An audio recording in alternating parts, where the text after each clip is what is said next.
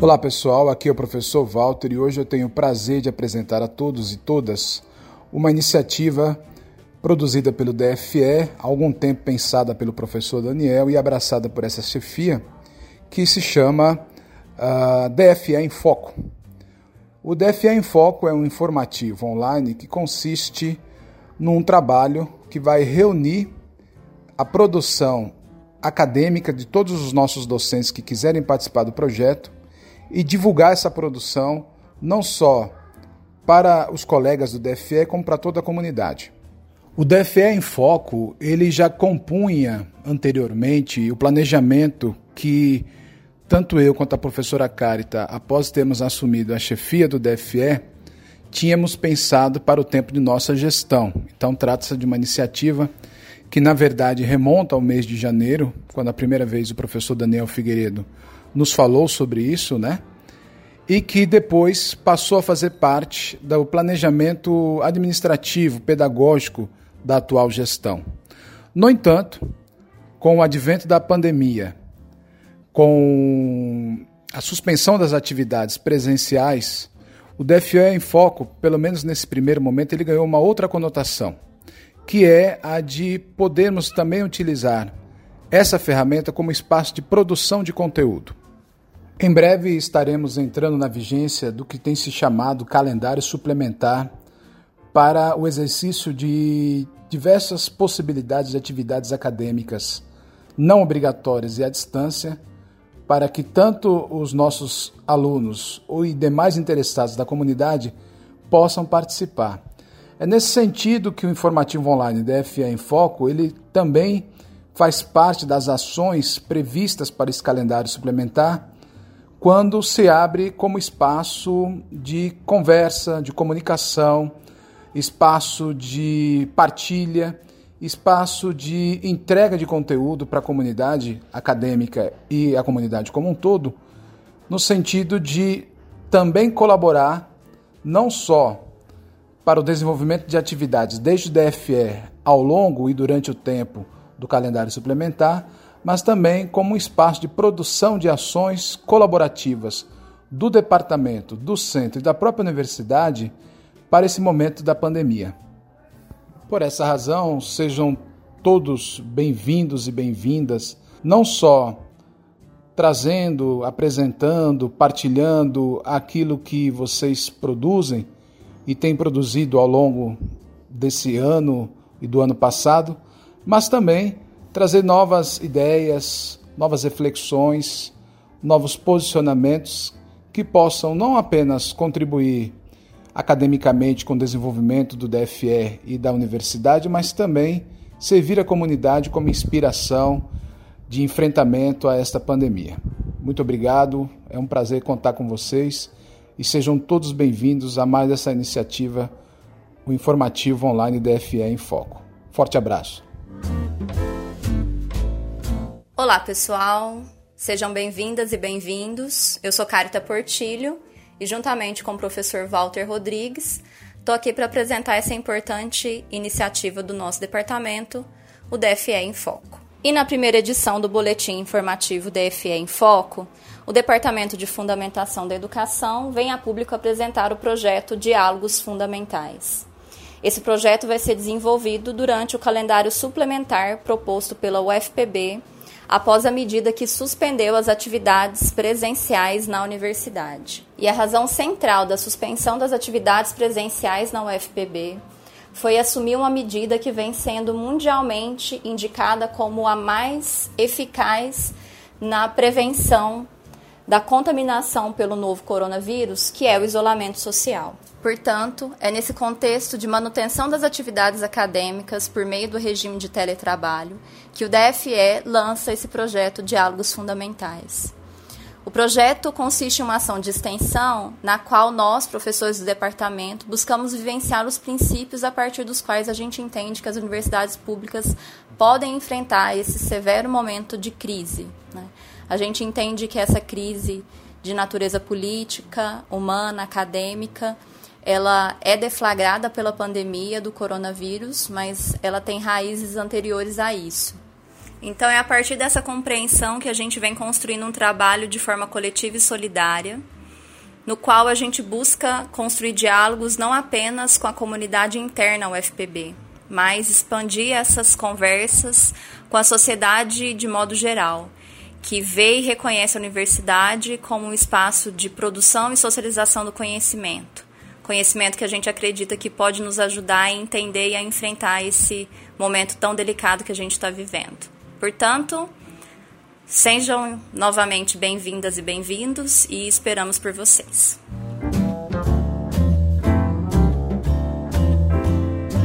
Olá, meu nome é Daniel Figueiredo, professor do Departamento de Fundamentação da Educação da Universidade Federal da Paraíba. Estou aqui para apresentar o podcast DFA em Foco. É, essa iniciativa ela tem como objetivo atender às demandas da comunidade acadêmica e aquela também para fora dos muros da universidade. Então, a cada episódio, nós convidaremos um professor ou professora para falar um pouco sobre suas pesquisas, sobre temas dos mais variados é, que tocam justamente o departamento. É, e tem como um fundamento principal essa pluralidade de vozes. E nesse primeiro episódio, nós convidamos o professor Walter Rodrigues para falar um pouquinho sobre educação e isolamento social, educação em tempos de pandemia. Foi uma conversa bem bacana. Escutem aí.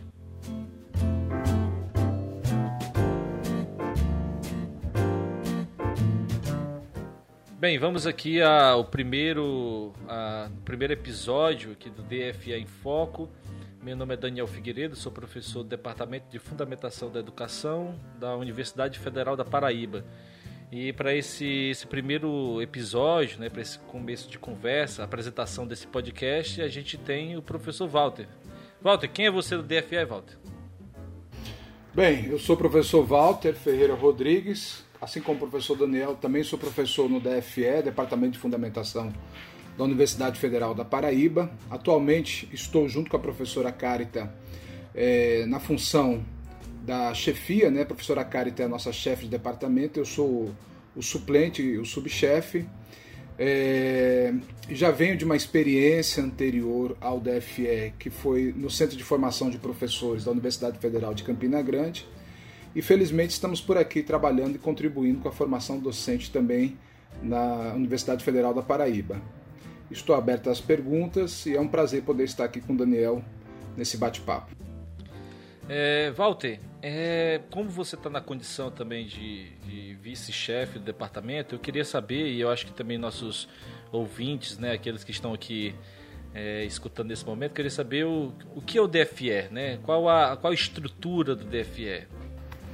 Bem, Daniel, a pergunta é muito boa. É, o DFE, Departamento de Fundamentação da Educação, dentro do Centro de Educação da Universidade Federal da Paraíba, do Campus 1, é aquele departamento que trabalha, como o nome está dizendo, com as disciplinas dos, de fundamentos. Nós temos três áreas dos, dos fundamentos da educação que são abrangidas é, por 49 servidores, né? Um, é um departamento que congrega um número grande de, de servidores. Para você ter uma ideia, nós somos atualmente 39 professores efetivos, cinco professores substitutos, três professores voluntários e duas técnicas. É, falando das áreas dos fundamentos da educação que o DFE abrange, são três. Né? Nós temos a área de fundamentos psicológicos da educação, fundamentos sócio-históricos da educação e, por fim, a nossa área, né? a área da filosofia, que se intitula Fundamento Antropo-Filosóficos da Educação. Então, o DFE ele compreende conteúdos de formação pedagógica das licenciaturas e da pedagogia voltada para as dinâmicas dos fundamentos nessas três grandes áreas: psicologia, sócio-histórico e fundamentos antropofilosóficos da educação. No entanto, não para por aí. Nós somos um departamento com muitos servidores, né? são 44 docentes desses servidores. Repetindo, temos três é, professores voluntários e atualmente, após um levantamento que nós fizemos recentemente, nós temos 21 linhas de pesquisa funcionando hoje no DFE. Né? São linhas de pesquisas das mais variadas, todas é, voltadas, obviamente, para a educação. É, temos também voltado para filosofia e educação, como sabe filosofia, filosofia da educação propriamente dito, ensino de filosofia, mas temos também outras tantas áreas, né? Cinema e educação, concepção de práticas docentes, educação inclusiva, é, formação inicial e assim vai seguindo, né? o uso das TICs na, na educação. Isso é para mostrar a importância desse DFE em foco, porque é, linhas como essa, às vezes nem todos os professores e a comunidade acadêmica conhecem e sabem né, que o DFE é tão dinâmico, tão ativo, produz tanta coisa interessante é, e está produzindo muita coisa interessante, mesmo, por exemplo, nesse momento que nós estamos é, de pandemia com as é, ações de enfrentamento da universidade e tendo as nossas atividades presenciais é, suspensas. Então é um, é um, departamento grande, é? é um departamento tradicional no sentido de que ele é antigo dentro do CE, tem muita história, tem muita gente boa trabalhando e, e é muito dinâmico do ponto de vista da produção acadêmica, né? Nós temos, por exemplo, mesmo nesse período, como eu estava falando com você, mais de 50%, né, quase 60% dos nossos docentes não pararam suas atividades é, de ensino, de pesquisa, de extensão e, claro, as atividades administrativas. Né? Mesmo não tendo atividades presenciais, mesmo executando o teletrabalho, nós estamos com mais de 50% dos docentes né, em atividade nesse momento. É, isso é muito importante porque eu estava pensando justamente, já, já engata na primeira pergunta que eu ia te fazer, é que porque a gente está passando por um momento muito estranho, né, muito peculiar na, na história mundial, né? Que nós estamos passando por uma pandemia que afetou praticamente todos os países do mundo. E hoje, na, no estado da Paraíba, né, assim como no Brasil, na verdade, é, as ações em matéria de educação estão suspensas. Né? Praticamente todas as universidades, as aulas presenciais não estão ocorrendo. E muita gente pensa que não está acontecendo nada. Né? Muita, muita gente pensa que, na verdade, a universidade está parada, só porque não está acontecendo as aulas presenciais. A primeira coisa que eu acho que é bom ressaltar é qual a importância então do isolamento social, né? Porque as pessoas pensam que na verdade, como as atividades presenciais não estão ocorrendo e elas, algumas delas até na, aqui está acontecendo muito no nosso país, é, rejeitam o isolamento social. Aí eu queria perguntar para ti qual a importância do isolamento social e o que a universidade, o que está acontecendo na universidade nesse período. Muito bem, é, acho que um dado que é importante, não é um dado meu, é um dado da Unesco, né, na verdade. Durante esse período, os países que estão, obviamente, com exceção de pouquíssimos, né, que não adotaram isolamento, ou adotaram isolamento muito brando, mas a maior parte dos países estão adotando o isolamento, nós temos, segundo a Unesco, aproximadamente 1,5 bilhão de estudantes com a sua rotina escolar afetada, ou seja, que não estão tendo aula. Isso, então, não é uma experiência local, né, é mundial, como você bem colocou, em função de uma crise da saúde mundial, né, de uma pandemia.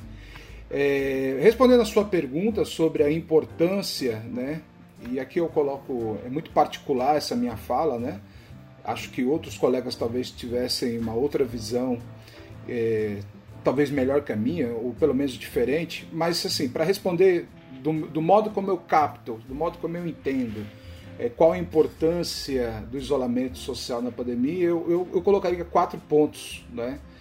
O primeiro ponto para mim é que a própria palavra pandemia já demonstra a, a importância desse isolamento. Não é? Nós estamos vivendo um tempo único, pelo menos na história recente do mundo, e principalmente para qual a humanidade, né, os seres humanos, nós não estávamos preparados, seja quanto indivíduos, seja como é, sociedade. Então eu penso que por conta de ser uma pandemia, por conta da gravidade, né, somada à extensão, à rapidez, a capacidade que esse vírus, né, o novo coronavírus, tem de ser bem sucedido no seu desenvolvimento e muitos outros somatórios que eu nem sei elencar quais, é, só aí, para usar um termo médico, isso se torna um evento importante. Né? Eu entendo que a pergunta é por que importa ficar isolados? E aí eu passo para o meu segundo ponto. Né? Primeiro, por uma questão que eu chamaria de uma razão medicinal. Né?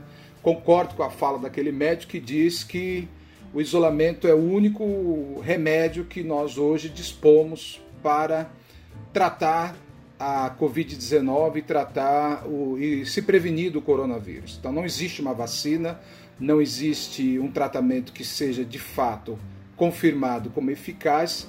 Então a primeira razão para o isolamento ser importante é porque ele é um remédio, é o remédio que nós temos, né? é, é o que nos impede de adoecer.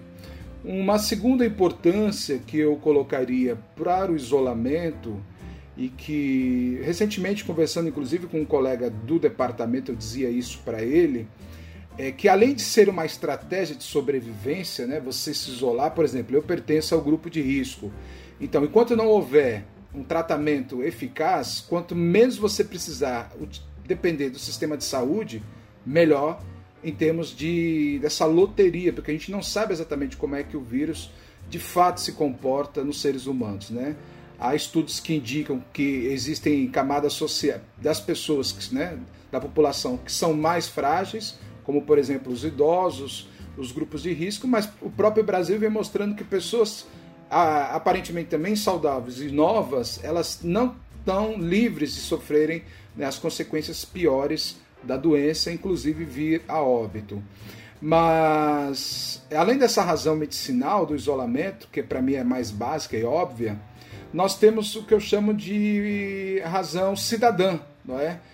Eu, felizmente, como outros colegas, como você, né, como os nossos próprios colegas de universidade e outras tantas pessoas, podemos é, ficar isolados, podemos nos, no, nos proteger e podemos trabalhar desde casa. Obviamente que eu não acho que o trabalho, o teletrabalho a essa altura deva ser confundido com o que eu chamo de home office tradicional, porque o home office tradicional exige, mesmo sendo um trabalho desde casa, toda uma preparação que nós não tivemos, né? uma estrutura que nós não tivemos.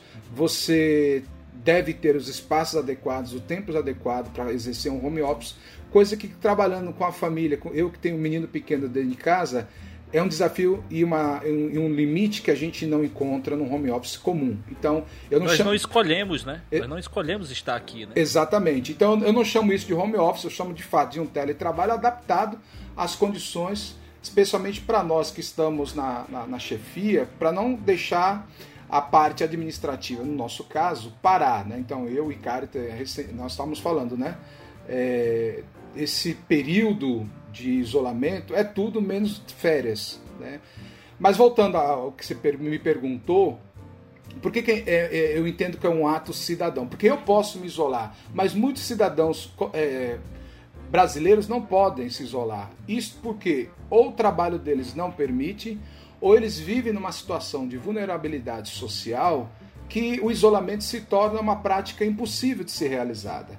Então eu penso que se você pode se isolar pode garantir de amanhã depois não precisar depender ou sobrecarregar mais, ainda mais, o sistema de saúde, você está permitindo que o sistema de saúde vá ao encontro de quem não pode se isolar, de quem não tem outro recurso, de quem infelizmente está mais suscetível ao vírus. Então, para mim, é, o isolamento social também tem essa importância, para além da sobrevivência, ele tem uma importância que eu chamaria de uma importância ética, de uma importância cidadã. Se eu posso me isolar, eu devo fazê-lo em respeito a quem não pode e que provavelmente vai precisar mais do que eu, não é, é do sistema de saúde. E por fim, uma quarta e última razão de ser importante, na minha opinião, é que aqui muito particular nosso do Brasil é que enfim, pode ser uma viagem minha, mas eu estou achando também que o isolamento ele acaba hoje no Brasil servindo como uma espécie de bandeira política. Por quê? Porque nós estamos vivendo um, um momento em que existem movimentos, diz que se chama de uma necropolítica, que lida com a morte como parte do jogo político e que está querendo acabar com o isolamento. Né? Nós temos aí né, o líder máximo da nação pedindo o fim do isolamento, fazendo com que esta curva de contaminação, esse pico, ele aconteça e sobrecarrega a, o sistema de saúde, levando, infelizmente, a consequências graves, que é a morte dos seres humanos, né, de brasileiros e brasileiras. Então, para mim, hoje também o isolamento, Daniel, adquire até, é, curiosamente falando, por conta da nossa realidade brasileira, um papel de resistência. Né? Você se manter em isolamento é quase que um ato de insubordinação contra as forças políticas que querem justamente é, em nome de uma pretensa ordem econômica, né, endeusada pela sociedade, querem justamente é, colocar a vida do ser humano dentro de um jogo, esquecendo que é, as pessoas são de carne e osso, né? E parece um jargão, mas a economia ela pode ser recuperada, vidas não. Então eu acho que tem até essa, teria até essa quarta dimensão de importância o isolamento, que é o seu papel político de resistência ao que está sendo posto aí, né? Foi falado até muito nessa semana é, em cancelamentos de CNPJs, né? em detrimento justamente do cancelamento de CPFs. Então, assim, é como se o cancelamento dos CPFs eles não fossem levados em consideração, mas o CNPJ não. Exatamente. Então, é, realmente há uma, há uma dinâmica e há um, um, uma relação ética que envolve justamente o isolamento. O isolamento se tornou aí, concordo perfeitamente com você, Walter, o isolamento se tornou um ato político, realmente, né? Um ato de desobediência civil, civil, né? É, é verdade. Ó, é, pegando essa, essa, essa deixa de isolamento, Walter, aí eu me lembro de uma outra questão que eu acho que é muito pertinente agora, que é falar qual o impacto desse isolamento na relação ensino-aprendizagem, né? Nós temos uma, um montante de alunos extremamente alto no, na UFPB, vamos citar o caso de nossa universidade, onde nesse momento elas não estão frequentando a, a UFPB, né? elas, estão, elas estão em casa, elas estão em, é, em várias situações, algumas delas até uma situação de vulnerabilidade. Então, assim, qual o impacto desse isolamento né, esse distanciamento, esse isolamento social nessa relação ensino-aprendizagem? Bem, essa pergunta para mim é uma pergunta muito, muito importante, não é?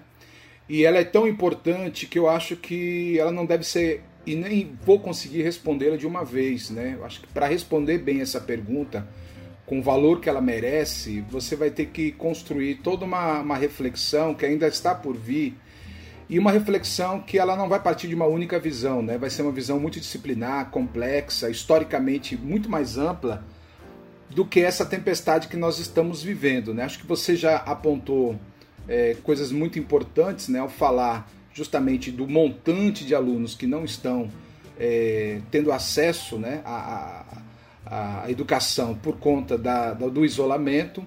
Você coloca muito bem que isso socialmente gera um problema, inclusive porque, por exemplo, no caso das escolas, para muitos desses estudantes, a escola não era só um lugar de aprendizado, mas era também o lugar de você comer, de você ter segurança. E com a, a, o, o, não acesso à escola, isso também se perde. Não é? Não é à toa que muitos governos estaduais, municipais estão criando medidas de garantir o acesso, por exemplo, dos estudantes é, pobres é, à alimentação, coisa que eles tinham quando havia escola e quando havia merenda. Então, isso são elementos muito importantes. Mas repito, a pergunta é muito complexa e muito importante para ser respondida de uma única vez. É, eu diria o seguinte, do ponto de vista, para focar, como você falou de ensino-aprendizagem, então, portanto, você foca numa relação pedagógica, eu vou pensar nesse ponto, não é? é a, minha, a minha humilde contribuição à sua pergunta vai ser na questão da relação pedagógica, do impacto pedagógico que o isolamento tem. Então, repito, todos esses problemas que são problemas importantes porque tem, tem a ver com a educação, eu vou jogar mais para depois. Eu vou colocar essa questão focando é, na questão do ensino-aprendizado, que é assim, qual é o impacto pedagógico é, do isolamento? Sendo bem honesto com você, por enquanto é muito pouco. Em que sentido? Nós temos aí há mais ou menos 50 dias não é, sem aulas, em geral. E, como é que 50 dias sem aula impacta é, o aprendizado, o ensino-aprendizagem dos nossos estudantes? Eu acredito que impacta tanto quanto uma férias impactaria. Então, do ponto de vista pedagógico, por enquanto, nós não perdemos um ano, nós não perdemos um semestre, ok? E mesmo no caso da universidade, se viéssemos perder um semestre, eu é, não saberia dizer e duvidaria dizer é, que o impacto pedagógico seria grande. Por quê? Porque nós temos experiências passadas, como a greve de 2012, por exemplo, que é uma greve para mim que serve como referência, aonde nós tivemos praticamente mais de um semestre sem aulas, o impacto pedagógico, pedagógico, repito, não foi tão grande assim, no meu entendimento, ok? Os alunos não deixaram de aprender muito ou, ou, ou aprenderiam mais se tivessem tido de fato aquele semestre que perdeu, no caso da universidade. No caso da escola, se você pensar na educação infantil, por exemplo, eu que tenho um menino que está entrando na educação infantil, obviamente, se esse período se estender por mais tempo, você vai começar a ter impactos de natureza pedagógica, mas por enquanto é muito pouco, no meu entendimento. Né? O, o que eu acho que impactou mais, e isso pela minha experiência pela pouca experiência que eu estou tendo na chefia até o momento, mas também como pai, não é? Como dono de casa, como cidadão, eu acho que a, a pandemia e o isolamento na questão educacional impactou de fato foi as nossas agendas, né? As agendas pessoais, as agendas individuais, mas também as agendas coletivas, sociais, a agenda da universidade, a agenda do governo. Eu acho que tem muito pai e mãe, não é? muito mais preocupado o que fazer com o menino, porque ele não estava nunca acostumado a uma experiência como essa, de ter de acompanhar o filho durante o dia inteiro, não é? Por quê? Porque, em geral, o menino ia para a escola, o menino tinha com quem ficar e agora não tem, tem de ficar com o pai e a mãe, coisa maluca de dizer, mas é isso mesmo, né? Parece até estranho ter de ficar com o pai e a mãe, mas é muitas vezes isso mesmo, não é? Ou ter de ficar com avós ou com parentes por quê? Porque antes ele tinha escola aonde ele ficava. Então, assim, não era só uma questão de ocupar pedagogicamente, formar pedagogicamente, mas era também uma questão de ocupação do tempo. O tempo era ocupado. E agora ele está sendo reocupado por, por outra ordem que a pandemia nos obrigou a tomar. Então, para mim, o maior impacto até o momento é uma questão, é, é o impacto da agenda. Então, pedagogicamente, arrisco dizer com uma certa até tranquilidade de que os impactos são baixos, pelo menos nesse primeiro momento. À medida que isso for é, crescendo, durando, aí nós vamos ver é, reações, nós vamos ver efeitos maiores. Mas por enquanto eles ainda são pequenos, né? Repito, acho que o impacto maior está na questão da agenda, né? Pais desesperados, famílias desesperadas para ocupar o tempo da criança. E, obviamente, a, o que tem sido como saída né, para muita gente, inclusive para poder pagar conta, quando a gente pensa nos empresários da educação, na iniciativa privada, é a manutenção desse serviço e a manutenção da ocupação do menino através do que? Do uso do ensino à distância, né? Obviamente, o ensino à distância, que é, você também já soube disso, nós temos um resultado preliminar que na universidade, né, mais de 50% dos nossos alunos não têm acesso a recursos para esse tipo de modalidade. Então, nós vivemos hoje, eu vejo comercial na televisão, de universidade, de faculdade e de escola se orgulhando de estar passando pela pandemia porque ela consegue ofertar a, o ensino à distância, né?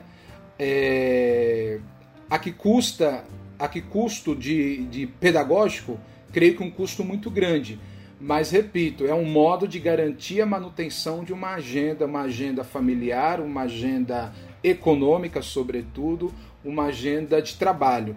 Então, o nosso maior problema hoje, o maior impacto na educação, ainda para mim é uma questão de como a gente vai reagendar o nosso tempo pedagógico. Agora, pedagogicamente falando, ainda é pouco para o período que nós temos, né? Não é o suficiente para perder uma geração, né? Como, Não. Como aparece alguns algumas propagandas governamentais. Né? Exatamente. Né? Eu, eu, eu, fico pensando nisso, sabe? Porque a grande questão é a ressignificação do tempo, né? Aí eu concordo absolutamente com você. Essa, a, essa agenda ela deve, ela foi acabou sendo ressignificada pelos pais e pelos cuidadores, pelos responsáveis por essas crianças e jovens, né? E aqueles que frequentam, frequentavam o ensino superior, eles agora também estão passando por uma, uma fase de, de ressignificação desse tempo é um tempo que era ocupado com algumas relações, porque algumas pessoas não percebem, mas a universidade é um local de encontro, um encontro pedagógico, mas sobretudo encontro afetivo, né? um encontro político também. E nesse sentido, em relação a, a, a questões pedagógicas, é realmente é uma, mais uma questão de ressignificação do tempo. Mas, logicamente, nós não estamos aqui ainda tratando do, das outras questões que são tão importantes quanto, né? como as questões políticas, as questões afetivas, que envolvem também a universidade. Né? Exatamente. Né? é. É, e fico pensando também como como como está se dando essa relação é, de ensino à distância para crianças, né? Eu, eu queria muito saber como é que serão os estudos, as pesquisas, nesse tempo específico de isolamento, né? Porque eu acho que virão aí resultados, eu acho é, bem instigantes das pesquisas na área de educação, principalmente nessa tentativa das escolas de ocuparem um tempo a partir da imagem, né? a partir da, da TV, a partir da, da, de vídeos, que em alguns casos tem mostrado extremamente ineficaz, né? Eu queria muito, queria muito ver os, os, aonde está acontecendo do ponto de vista é, é, do uso das imagens, aonde está acontecendo casos extremamente positivos. Né? Isso eu gostaria muito de ver. Agora sim, Walter, eu fiquei pensando agora. Ora, se o impacto pedagógico é, ainda, ainda está é, no plano do, da, da, de pouco impacto, eu fico pensando é, nesse mundo pós-pandêmico. Então, assim, o que será né, dessa. Aqui não é um trabalho de futurologia, logicamente. Mas o que, a, partir dessa análise de conjuntura agora, o que nós podemos apontar para o futuro da educação pós-pandemia?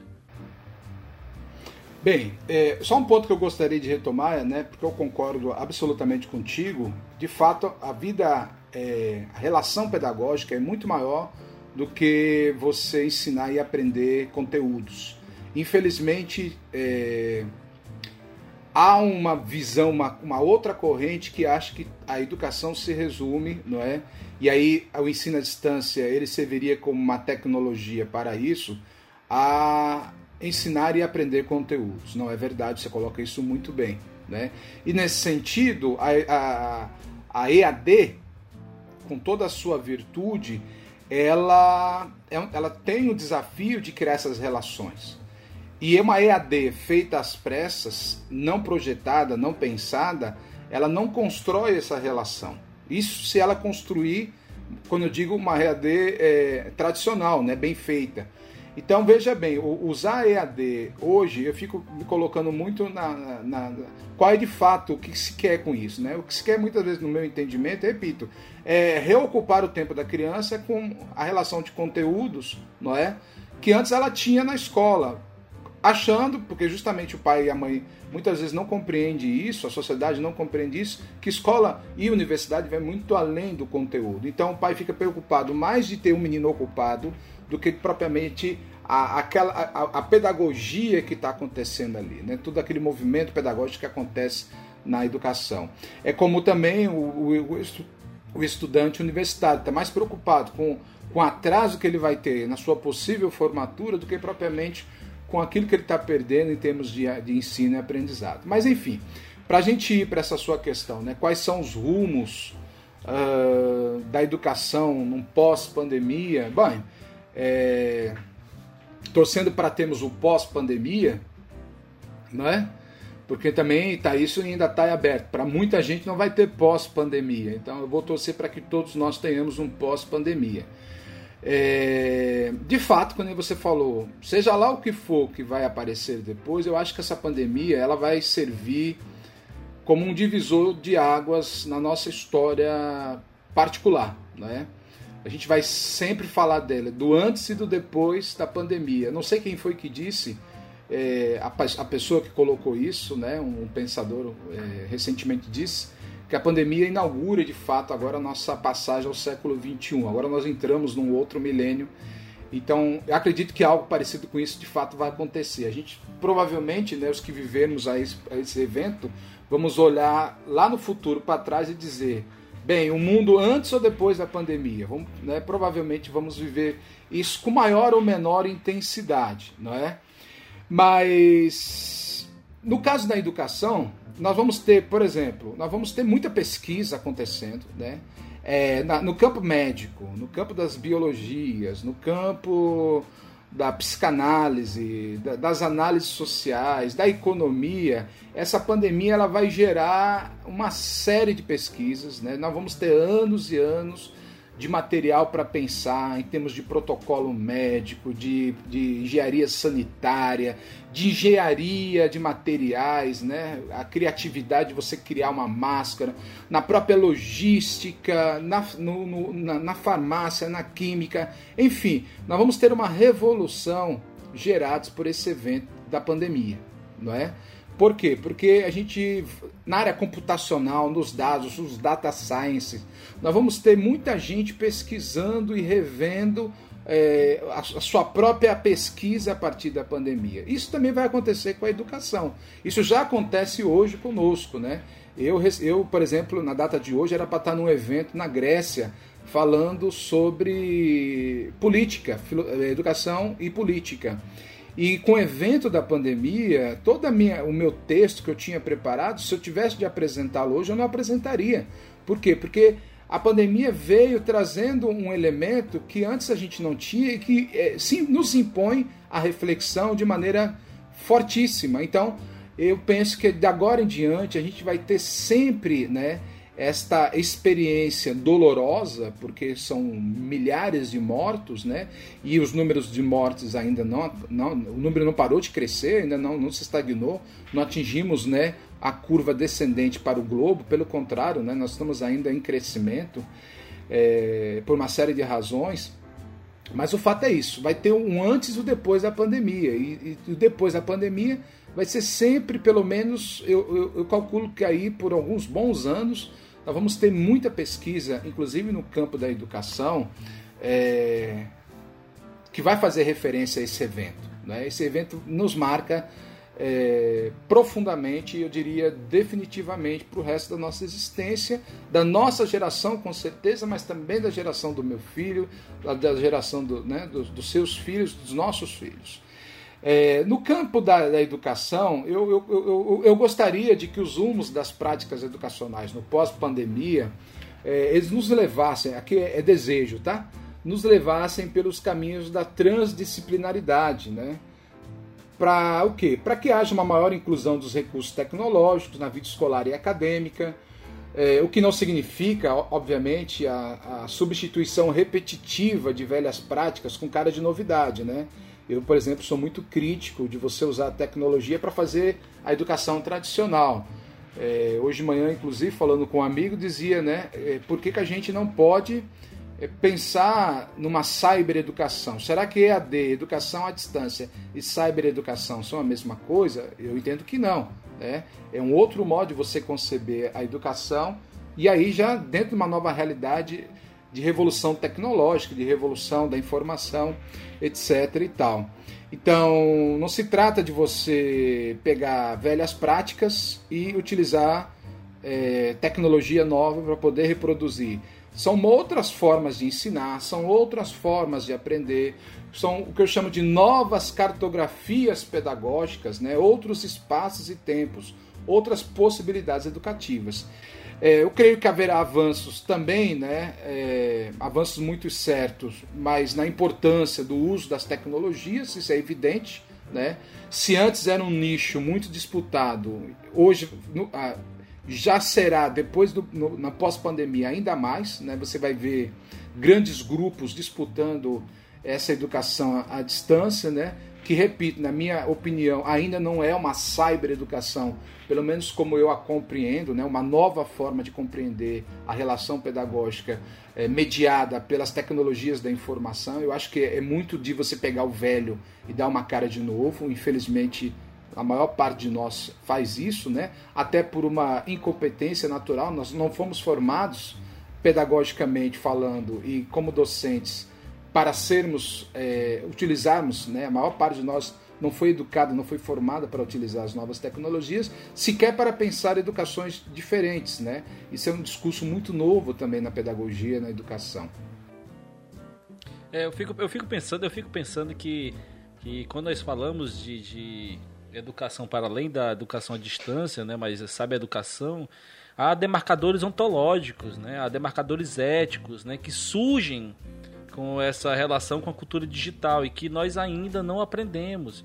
Aí é, a sua fala é extremamente é, importante quando nós estamos falando justamente sobre que nós não estamos preparados ainda.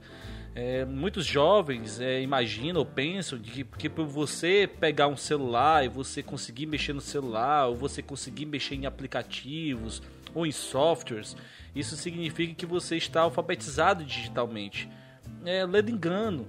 A alfabetização digital é muito mais profunda do que você somente mexer na interface. Né? O que muitos vão falar de cultura da interface é o que geralmente nós estamos atrelados. Né? Nós, nós só mexemos naquilo que nos chega. Nós não entendemos aquilo que, que está muito mais profundo nessas relações. É, que passa por questões imagéticas, que passam por questões de subjetivação, que passa por questões é, reflexivas. Então, assim, realmente né, é, há uma, uma tendência de que as futuras gerações elas consigam compreender isso. Ou seja, que elas consigam, a partir dessa dinâmica, aprender e alfabetizar-se digitalmente, que é a proposta, eu acho, para uma tendência para esse mundo pós-pandêmico. Exatamente. Exatamente. Eu acho que a gente vai conviver com aquela, é, aquela luta de forças, né? Por um lado, forças que vão querer reproduzir o velho normal, isso também na educação, não é? E por um lado, forças que vão entender que deveríamos incorporar as experiências da pandemia a uma nova vida, a um novo modo de pensar a educação. E aí, como você colocou muito bem, né? A, a cybercultura, é, a cybereducação, ela com certeza vai ser uma das portas pelas quais nós vamos ter de atravessar. Por quê? Porque é simples, né? É, o que, que é longe no mundo da, é, cibernético? O que, que é perto? Não existe relação de longe e perto, né? A geografia é outra, vamos dizer assim, se é que existe uma geografia. Não é a mesma geografia dos mapas tradicionais, né? Mapas esses que estão na nossa cabeça, né? O tempo é outro, né? Essa nova geração ela não, ela não, ela não participa das, da, da, da, dos espaços colocando naquele tempo um único espaço. Às vezes, no mesmo tempo, você pode estar em, em vários espaços diferentes. Então, é uma outra relação com o tempo, é uma outra relação com o espaço, né? E eu penso que isso vai, vai ser muito importante. É a porta da tecnologia que nós vamos ter de atravessar nesse período pós-pandêmico. Mas repito, vamos ter muita força querendo reeditar o chamado é, velho normal, que, na minha opinião, não vale a pena, não é? Não vale a pena. E para além disso, existe toda uma dimensão que eu chamo de uma dimensão sustentável ecológica, que a pandemia vai nos pedir, né? Que a gente é, incorpore também na nossa reflexão e na nossa prática pedagógica que é o cuidado do outro, é o cuidado da natureza, é o respeito à natureza, né? é, é o entendimento do nosso lugar nesse planeta, da nossa fragilidade. Isso, tem, isso reverbera no campo da filosofia, isso reverbera também no campo da espiritualidade, isso reverbera na nossa existência como um todo. Então, acho que esses elementos também farão parte da nossa dinâmica enquanto professores, de incorporar na nossa reflexão e, obviamente, na nossa prática pedagógica. Então, vai ser uma mini, para não dizer uma grande revolução, mas vai ser uma revolução é, esse período está sendo uma revolução, mas repito, a gente vai ter muitos anos ainda pela frente para poder ruminar, para poder escrever sobre isso. Agora trata-se de um momento de viver e de sofrer, né, muitas vezes, esse, esse evento único na nossa história.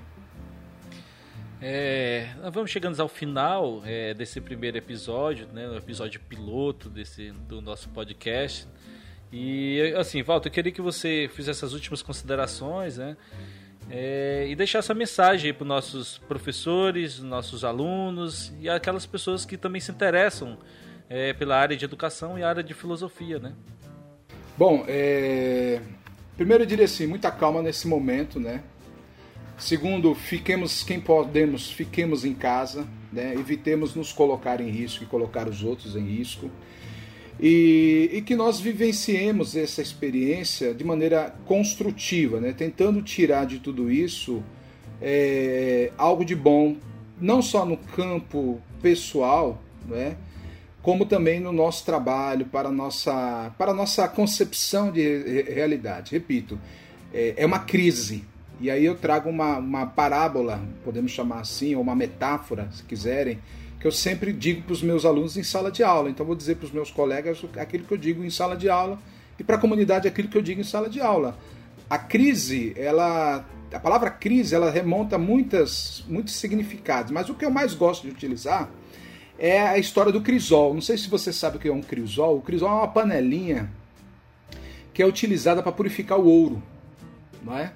E como é que a gente purifica o ouro? Como o ouro tem um ponto de fusão muito baixo, ou seja, ele derrete a, a temperatura baixa, né? não precisa de muito calor para derreter.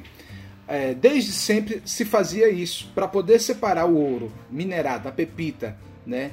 que tinha ali um monte de impurezas que não era ouro. O que, que se fazia então? Derretia-se o ouro, né? isso é uma técnica da metalurgia antiga que se faz ainda hoje. Derretia-se o ouro no crisol, né? daí a palavra ouro vem né, crisol, é, para fazer o quê? Para poder separar o que é ouro do que não era ouro. Então você coloca a panelinha, o crisol no fogo, passa essa pepita pelo fogo, aquilo que derreter primeiro é ouro, então aí você escorre dentro de umas ligazinhas formando as ligas de ouro, né, as bainhas de ouro. Então a crise ela tem esse papel purificador, né? Eu, eu acho que ela tem esse papel purificador. Agora você precisa vivenciá-la você precisa passar pelo fogo da crise. Né? Então a gente precisa é, não fugir da crise, não relutar contra a crise, não fingir que ela é, ela é uma coisinha boba. Eu acho que a gente tem de experimentar justamente para a gente perceber o que, que é importante e o que, que não é. Então eu, eu costumo dizer assim: a gente tem vivido, infelizmente, inclusive no campo da política, tentado ignorar o problema. Acho que é uma tolice. Né? Nós precisamos vivenciá-lo, aprender com ele e nos conhecer vivenciando esse problema. Eu acho que o grande aprendizado que a gente pode tirar disso é o autoconhecimento, tanto quanto indivíduo, quanto sociedade, né? E nós estamos aprendendo muita coisa. Por exemplo, nós estamos, eu, eu enquanto cidadão, tenho pensado assim, né? Por exemplo, quanto brasileiro, e aqui faço, inclusive, é, lamento muito, né? Como muitas vezes nós somos, por exemplo, pouco sociais, né? Pouco solidários, pouco receptivos, né? Infelizmente, a gente, pouco crente na ciência, né? Existem muitas pessoas. A gente testa agora, por exemplo, isso. Quanto você acredita na ciência quando você percebe uma pessoa que diz: ah, isso é besteira, isso é para atrapalhar a economia, isso é para. Enfim, é, é, é, é, conto do vigário, é mentira, é, é, é, invenção da mídia. Então, isso tudo revela a, o tipo de pessoas que nós somos. Então, esses eventos eles são importantes repito, tanto individualmente quanto coletivamente, para a gente poder se conhecer, né? buscar o autoconhecimento. E, e esse vírus ele nos colocou é, é, com um ritmo que a gente, infelizmente, após a Revolução Industrial e a Revolução Tecnológica, nós perdemos, né? que é o tempo da natureza. Então, no, no final das contas, nós fomos obrigados a retornar a um tempo que eu chamo de um tempo original, né? o tempo da natureza, que é o nosso tempo, agora a gente retorna a ele. Agora, retorna com esse estranhamento, né? com essa resistência. Por quê? Porque ele corrói as nossas agendas, ele corrói os, as nossas prioridades, ele corrói o modo como nós ocupávamos o tempo e espaço, ele corrói as nossas economias, enfim, ele corrói aquilo que é, é a gente inventou, as nossas invenções. Não faz isso de maneira premeditada, né? o vírus não tem uma ciência para poder dizer, ah, vou fazer isso em nome de uma missão, colocar a humanidade no seu devido lugar, mas a gente é inteligente e a gente pode aprender muito com essa experiência. Então, eu desejo assim que a gente, ao invés de lutar contra ela, a gente aprenda, né? Aprenda no silêncio, aprenda, é, infelizmente, contemplando as mortes dos nossos semelhantes, né? E, e, reveja o nosso modo não só de existir enquanto indivíduos, mas também é, enquanto sociedade. Eu, como professor, tenho procurado isso, né? O que, que essa pandemia me ensina? é, no caso, nós que trabalhamos com a filosofia da educação, me ensina né, para uma filosofia da educação. Então, eu tenho tentado aprender e é o que eu acho que é o melhor que dá para a gente fazer. Essa é a mensagem que eu dou. Tentemos aprender né, e sobreviver dentro desse aprendizado. Perfeito. É, muito obrigado, Walter. Obrigado a você e parabéns. E esse foi o podcast DFA em Foco. Fiquem ligados, próximo mês tem mais um episódio. Até lá!